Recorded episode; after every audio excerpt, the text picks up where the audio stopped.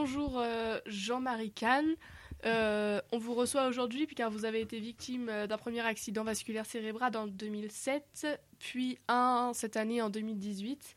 Du coup, bah, on voulait en savoir un peu plus et. et comment, comment ça s'est passé pour vous? Ouais, bon, bonjour. Euh, bah, je vais d'abord expliquer pourquoi je suis là, parce que c'est pas parce que j'ai fait un AVC que je suis là, c'est parce que je suis prof d'éducation physique. Oui. Ceci dit, c'est vrai que j'ai fait deux AVC, un en 2007, un cette année, le 2 janvier, là. Ouais. Et euh, bon, ça m'a, ça, a, ça comment dire, euh, interrompu ma, mon activité professionnelle, mais j'ai gardé des bons contacts avec mes collègues profs de PS qui m'ont invité ici au championnat de France UNSS de futsal féminin. Ouais. D'où mon, ma présence ici. Maintenant, effectivement, j'ai fait donc deux AVC, un premier en 2007, en octobre 2007, et un deuxième cette année, le 2 janvier. Et, euh, je me suis engagé euh, sur des actions de prévention des AVC. Les AVC, on a 150 000 AVC tous les ans, 40 000 meurent. Ça coûte 8 milliards au système de santé, c'est un gouffre. Euh, et il y a une prévention qui est très très insuffisante parce que 70% de la population ne connaît pas les signes d'alerte. C'est énorme. Ouais. 70%. C'est-à-dire que vous regardez dans, votre classe, par exemple, vous avez en gros, sur une classe de 20, vous avez 5-6 euh, personnes qui sont capables de diagnostiquer un AVC et d'alerter les secours. Mais 70% de la population ne peut pas le faire. C'est énorme. D'autant plus que l'AVC, plus c'est pris tôt, euh, plus les chances de récupération sont élevées. Donc il faut aller très très vite. Voilà. Voilà pourquoi je suis ici. Euh, quels sont les signes à détecter en cas d'AVC Alors l'AVC, c'est euh, c'est pas moi qui le dis, c'est les médecins. Ils disent que c'est la plus grosse des urgences. Quand vous arrivez avec un AVC aux urgences, vous passez devant tout les fractures, les infarctus, ah toutes ces choses-là, vous passez devant tout le monde. Hum. Euh, et, les signes d'alerte, en fait, c'est euh, c'est une personne qui a des difficultés soudaines à parler ou qui a du mal hum. à contrôler un bras, une jambe, qui voit très mal, qui a mal à la tête. Tout, ça, ce sont des signes qui peuvent être, euh, qui peuvent alerter et, donner à suspecter un, AVC. L'autre paramètre qui est, qui est vraiment primordial, c'est la, survenue très rapide. En moins de 5 minutes ou 10 minutes, la personne qui était valide à un moment donné peut plus tenir une fourchette, ou ne peut plus couper sa viande, ou ne peut plus parler. Et quand il y a, quand il y a ça, on doit suspecter. Pas, ça ne veut pas dire que c'est forcément un AVC, mais il y a de très fortes chances que ce soit un AVC. Donc là, là comment dire, la réaction à avoir, il n'y en, a pas, en a pas deux, il n'y en, a, qu'une, c'est on fait le 15. Quand vous faites le 15, vous tombez sur un médecin régulateur qui est capable, au bout du fil, de diagnostiquer l'AVC. Justement parce qu'il va vous demander, vous, au bout du fil, d'observer de, la personne qui, a qui est suspectée d'avoir un AVC et au téléphone, elle est capable de le savoir. À partir du moment où l'AVC est diagnostiqué, ce médecin va mettre en place ce qu'on appelle les protocoles AVC, c'est-à-dire que euh, le neurologue, le chirurgien, l'anesthésiste, l'infirmière, tous ces gens-là qui sont de, garde vont être appelés et vont arriver quasiment avant la victime aux urgences. Et avant même que l'ambulance ne soit arrivée aux urgences, le scanner est mis en route, l'IRM est mis en route et le, la, la victime. ouais, dès qu'elle arrive, on, la traite. Il faut aller très très vite. Donc c'est. Mais ça, ça ne peut être mis en place que si on fait le 15. Si on fait le 18, par exemple, les pompiers, ils vont pas pouvoir déclencher le protocole AVC. Ouais, il n'y a que le SAMU qui peut. Il n'y a que le SAMU qui peut le faire. Ok. C'est très très important à retenir ça. On a un doute, on fait le 15. C'est le message à retenir. D'accord. Et euh, bah, votre premier AVC ne vous a pas empêché euh, de vous impliquer dans des projets euh, sportifs. Est-ce que vous pouvez nous en dire plus? Alors, comme je vous disais tout à l'heure, moi, l'AVC, ça m'a beaucoup, beaucoup sensibilisé, évidemment, sur cette pathologie-là. Comme je vous disais, il y, a, il y a 150 000 morts, 40 il y a 150 000 victimes, 40 000 morts. C'est énorme. Et donc, j'ai été très, très sensibilisé par rapport à ça. Donc, je me suis fixé comme objectif de prévenir au maximum la population. Alors euh, moi je suis prof de PS, je fais beaucoup beaucoup de voiles, je navigue bien. Donc j'ai utilisé ce support-là pour faire euh, la prévention. J'ai fait en 2013 et, puis en 2014 un tour de Bretagne en solo. Je partais de Lorient ou du, ou du Morbihan pour remonter jusqu'à Saint-Malo. L'objectif sportif, il n'y en avait pas, c'était pas de faire une performance, c'était de faire une, euh, de faire un événement pour faire venir la presse dans les ports, venir voir une personne qui a fait un AVC qui malgré tout navigue en solo. Hmm. C'était ça l'objectif. L'objectif, quand, quand, les journalistes venaient, c'était pas de parler de mon Tour de Bretagne, c'était pas ça l'important. L'important, c'était de parler des AVC. Donc je demandais aux journalistes, quand ils venaient me voir, je dis parlez du Tour de Bretagne, évidemment si vous voulez, mais surtout diffuser les signes d'alerte et diffuser qu'il faut faire le 15. Donc on a, on, on, a fait beaucoup, beaucoup de prévention par rapport à ça, c'est-à-dire que les journalistes, euh, un coup le Télégramme, un coup le Pays Malouin, un coup Ouest-France, le, Pays du Trégor, etc., etc. C'était sur tout le littoral breton. On fait donc pendant cette période-là, qui était de la mi-juillet à début août, bah, ces journalistes-là ont fait des papiers ou des reportages radio comme vous le faites actuellement. Et on diffusait donc les signes d'alerte et, euh, et, la réaction à faire, c'est-à-dire d'appeler le 15. J'ai eu des retours, après ces deux tours de Bretagne, j'ai eu des retours de personnes qui avaient fait des, des, AVC et qui ont été pris à temps grâce aux articles et grâce à la communication qui avait été faite. Donc ça marche. Ça marche. Il faut le faire. Super. Ouais, ouais, enfin super. C'est. Oui, enfin c'est. C'est ouais, non, non. c'est bien de, de, faire ça. Évidemment. L'objectif, c'est de faire en sorte que les gens soient pris en, charge le plus tôt possible. Donc, il faut diffuser l'information. Ouais. C'est de la prévention. La prévention, c'est de l'information, c'est de la communication. C'est ce qu'on fait actuellement. Ouais. Donc, euh, ces deux tours de Bretagne ayant bien marché, euh, je me suis dit qu'il fallait faire une, une opération beaucoup plus médiatique qu'un petit tour de Bretagne en solo, en solo tout seul dans mon coin. Il me fallait donc un, support, un événement pour pouvoir diffuser beaucoup plus fortement et beaucoup plus largement ces signes d'alerte et cette prévention. Et donc j'ai monté un projet pour participer à la prochaine route du Rhum qui partira cette année, le 4 novembre de Saint-Malo, pour aller à Pointe-à-Pitre. Mon objectif, c'était donc de participer à cette, euh, euh, épreuve euh, j'ai fait mon AVC, mon deuxième AVC, je l'ai fait là il, y a, un peu plus de 15 jours, il y a 3 semaines. La vue est impactée sur ce deuxième AVC. Je, je, ne me vois pas partir le 4 novembre, je n'aurai pas récupéré d'ici là pour pouvoir le faire. Donc, donc le, le, projet est, comment dire, je ne sais, je sais pas encore pour l'instant, c'est trop tôt, je ne sais pas comment je vais récupérer de la vue. Donc je vais attendre de voir quand même parce que ça va demander pas mal de temps. Moi j'ai l'expérience du premier AVC, je sais que c'est long. Donc, je vais attendre certainement un an ou deux avant de voir ce que je peux faire. Mais je ne repartirai pas sur une route du Rhum puisque euh, c'est un événement qui a lieu tous les quatre ans. C'est trop risqué. Ben, ouais, mais enfin, je, ne suis pas une tête de, je, je suis pas, je suis pas un dingue. Hein. Si je, si je pars sur une, opération, sur une, opération, que ce soit la route du Rhum, que ce soit autre chose, c'est quelque chose que je me sentirais capable de faire. Il Il s'agit pas de me mettre moi en danger. Il s'agit de faire une opération qui soit, qui soit fiable. Si je fais une opération où je suis en danger et où j'échoue, euh, l'objectif il sera pas il sera pas atteint. L'objectif sera même le, résultat sera inverse à l'objectif fixé. Donc euh, je ferai quelque chose que je peux faire. Là, la route du Rhum, je pouvais la faire. Je pouvais la faire, c'était faisable. J'avais le feu vert des médecins, j'allais m'entraîner, j'allais faire mes qualifications, c'était faisable. Dans, dans, une perspective, enfin dans, dans un objectif que je m'étais fixé et qui était réalisable. Là, maintenant, ce n'est plus le cas. Si vous voulez des informations, je me permets de vous donner le site de l'opération. Le site, donc, c'est un site web qui s'appelle jmroutedurum.org. JM comme Jean-Marie, mon prénom. Route du Rhum comme la route du Rhum. Tout en attaché, en minuscule, pas de point, pas d'espace. jmroutedurum.org.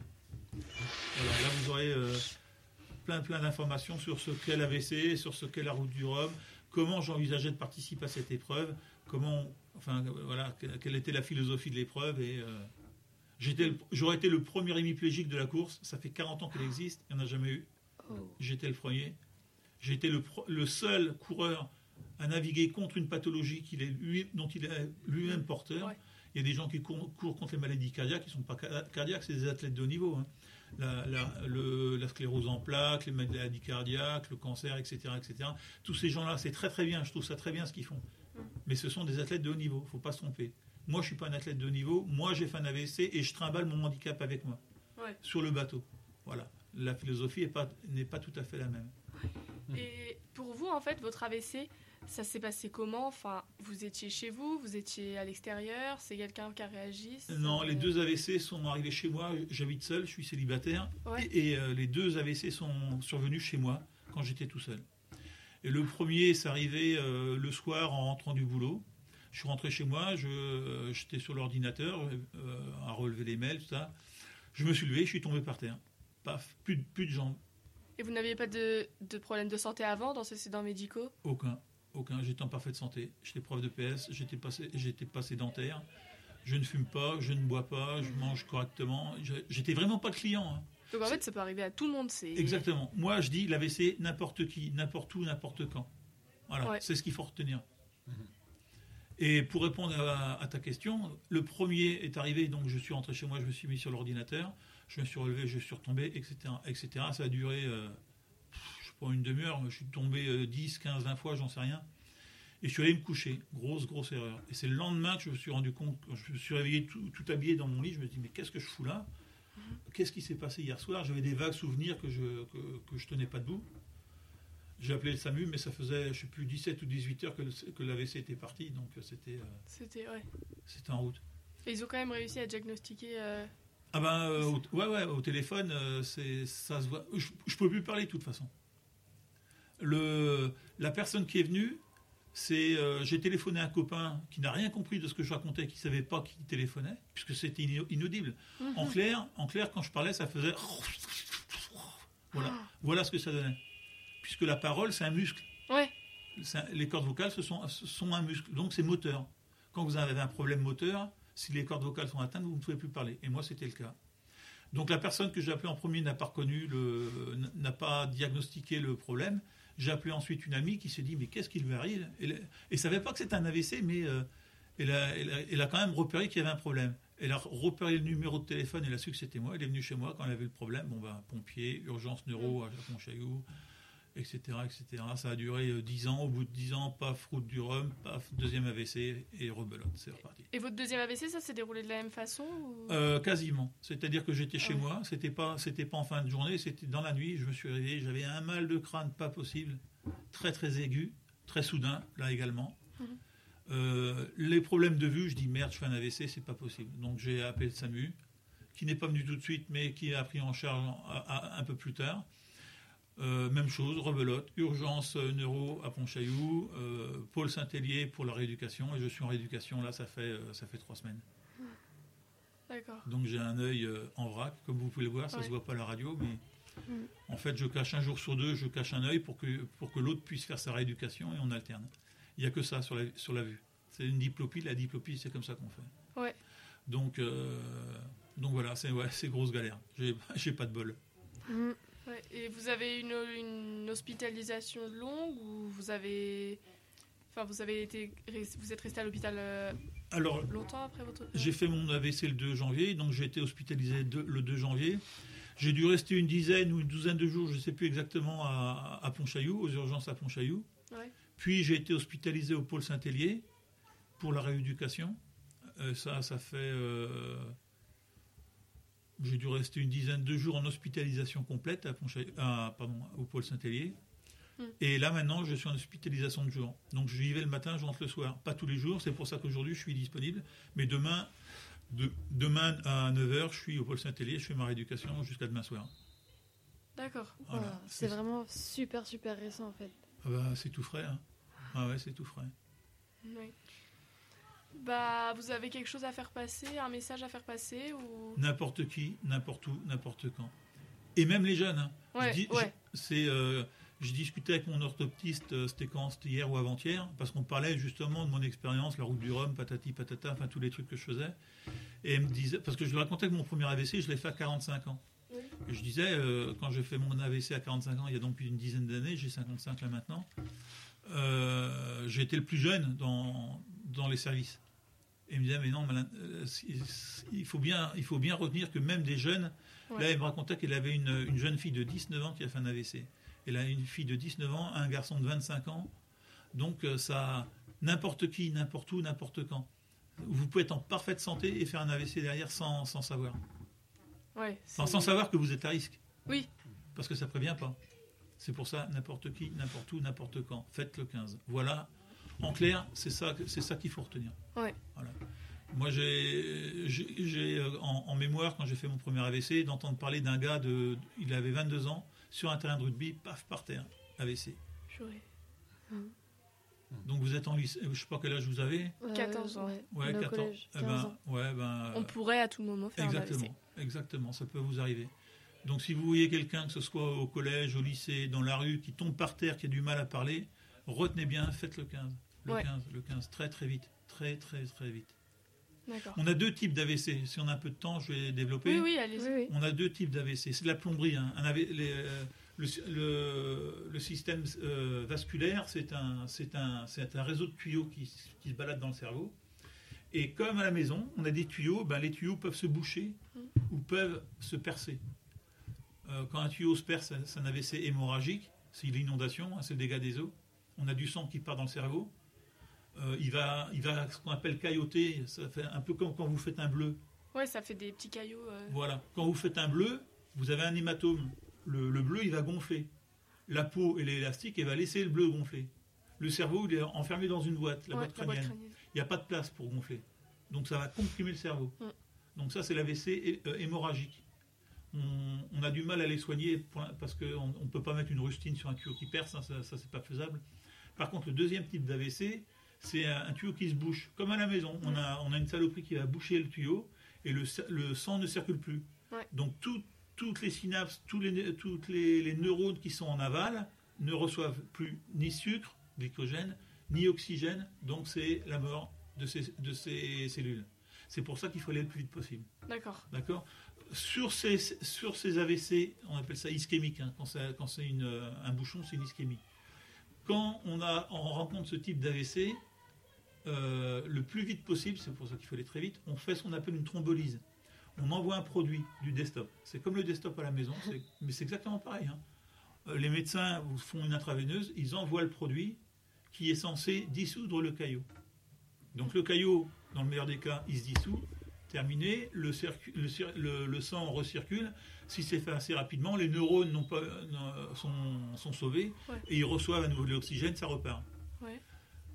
Ou alors, si le bouchon est trop fort et que le produit, la thrombolyse ne fonctionne pas, on fait ce que- enfin, les médecins font ce qu'ils appellent une thrombectomie. C'est la même chose, un tire-bouchon. On ouvre la fémorale, ils ouvrent la- l'artère fémorale au niveau, de la, au niveau de la jambe, ils envoient un petit ressort, un petit tire-bouchon, ils regardent ça au- à l'IRM, hein, ils voient très bien, vous avez le circuit sanguin, ils, ils se baladent avec, le, avec cette, euh, cette thrombectomie, ce, ce ressort, ils l'amènent jusqu'au jusqu'au caillot, ils, ils prennent le caillot dans le ressort comme un grillage, tac, ils le prennent, ils tirent pour euh, déboucher. Voilà. Mhm.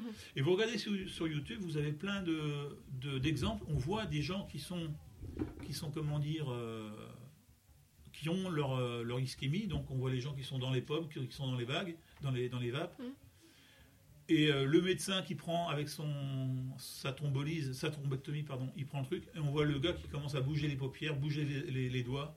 Mais c'est impressionnant, c'est vraiment, c'est, c'est comme un, un interrupteur, on-off Ouais. on-off. Le gars, il est dans, il est dans le pâté, on, on débouche le truc, le sang recircule, il y a de l'oxygène, du glycogène, il y a tout ce qu'il faut, et on voit le gars qui commence à, à- à se, comment dire, euh, à se réveiller en quelque Ouais. sorte. Mais c'est vraiment, euh, il faut que ça soit fait très très très très vite, c'est, c'est le but. Donc, euh, donc voilà. Je ne sais pas si j'ai répondu, répondu à toutes vos questions. Si, si, c'était très ouais, intéressant. ouais. Euh, bah, merci euh, Jean-Marie Kahn pour cette interview euh, un peu différente que d'habitude. Euh, on se retrouve prochainement avec un nouvel invité sur Radio JB. Bonne journée. Merci à merci vous. à vous.